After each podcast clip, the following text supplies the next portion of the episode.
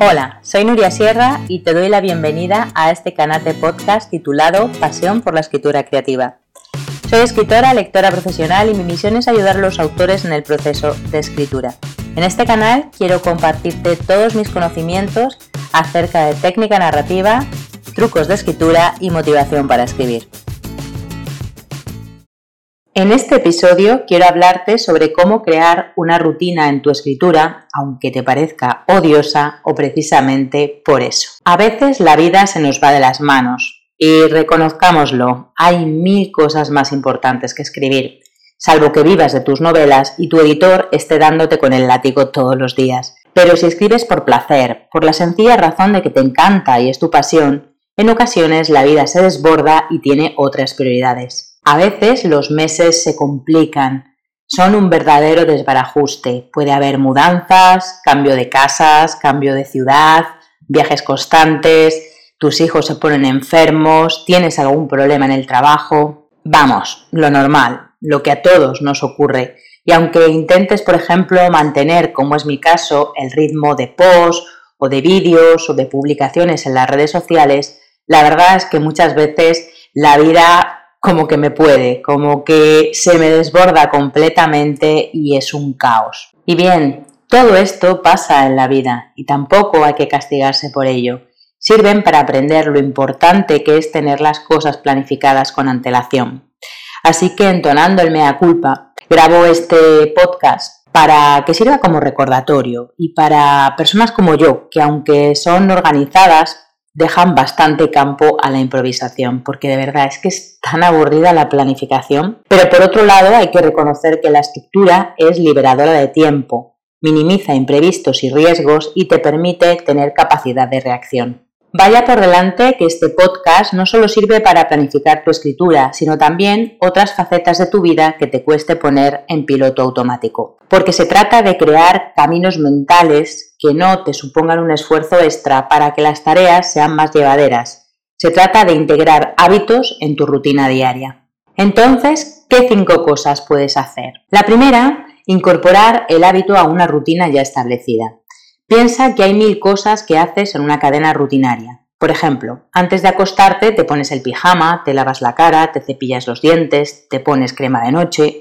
Y estoy segura de que siempre lo haces en el mismo orden sin darte cuenta. Tengo una amiga que dirige una tienda online de cosmética coreana. La rutina nocturna de exfoliantes, esencias y cremas consta de 10 pasos. 10. Al principio cuesta entender que tengas que ponerte 10 productos en un orden determinado todas las noches, pero se acaba convirtiendo en una rutina. Con la escritura pasa lo mismo. Elige una hora del día, siempre la misma, e intégrala dentro de tu rutina. Por ejemplo, voy a escribir una hora o media hora entre el café de la merienda y recoger a los niños de la clase de inglés, o entre mi entrenamiento del gimnasio y la hora de la cena. Lo ideal es integrarlo como un paso más dentro de tu día a día. El segundo punto para crear una rutina dentro de tu vida es la repetición. La repetición es clave. Una vez que has elegido la hora dentro de tus tareas rutinarias, siéntate y escribe. Escribe. Esto significa cerrar las redes sociales, el email, silenciar el móvil, evitar todo tipo de distracciones y aunque no te salga nada, porque no todos los días está uno con la inspiración a flor de piel, escribe palabras, frases inconexas, recuerdos, posibles párrafos, comienzos de capítulos, descripción de un personaje, todo lo que se te ocurra. La tercera clave para establecer una rutina es apuntarla. Apuntar tu rutina en post-it, anotaciones en el calendario, avisos en el móvil, hora de escribir, hora de escribir, hora de escribir, Ponte siempre una alarma y tenla presente. Haz como mi madre. Ella tiene una arritmia en el corazón y necesita tomar sintrón y todos los días a la misma hora se tiene que tomar la pastilla y todos los días salta una alarma a las 7 de la tarde. Así que apunta tu rutina, déjate una alarma porque te aseguro que se te va a olvidar. El cuarto punto es recordarte los para qué de ese hábito. Es importante asociar tu escritura a para qué escribes. Es decir, cuál es la zanahoria que te motiva a seguir avanzando. Así será más fácil que no lo abandones. Es como el que odia ir al gimnasio pero recuerda que tiene el colesterol alto y hacer ejercicio es muy beneficioso para su salud o para evitar, por ejemplo, un ataque al corazón.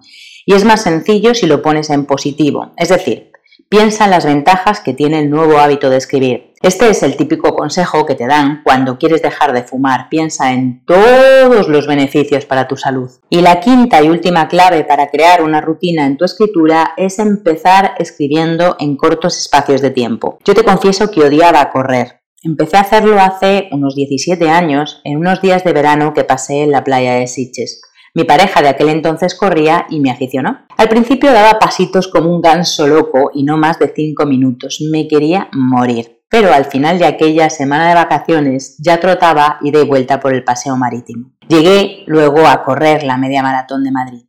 Y ahora no es que sea Usain Bolt, pero hacer 10 kilómetros en un entrenamiento normal no me asustan. Así que empieza escribiendo 5 minutos, que luego van a ser 10, y cuando te des cuenta todas las horas de tu día te parecerán pocas para escribir. Así que resumiendo, la incorporación del hábito de la escritura en el resto de rutinas de tu vida te permite planificar para avanzar tanto en un relato como en una novela. Solo puedes corregir el rumbo si estás en movimiento. Pero aunque la planificación sea fundamental, también hay que dejar un poco de margen a la improvisación.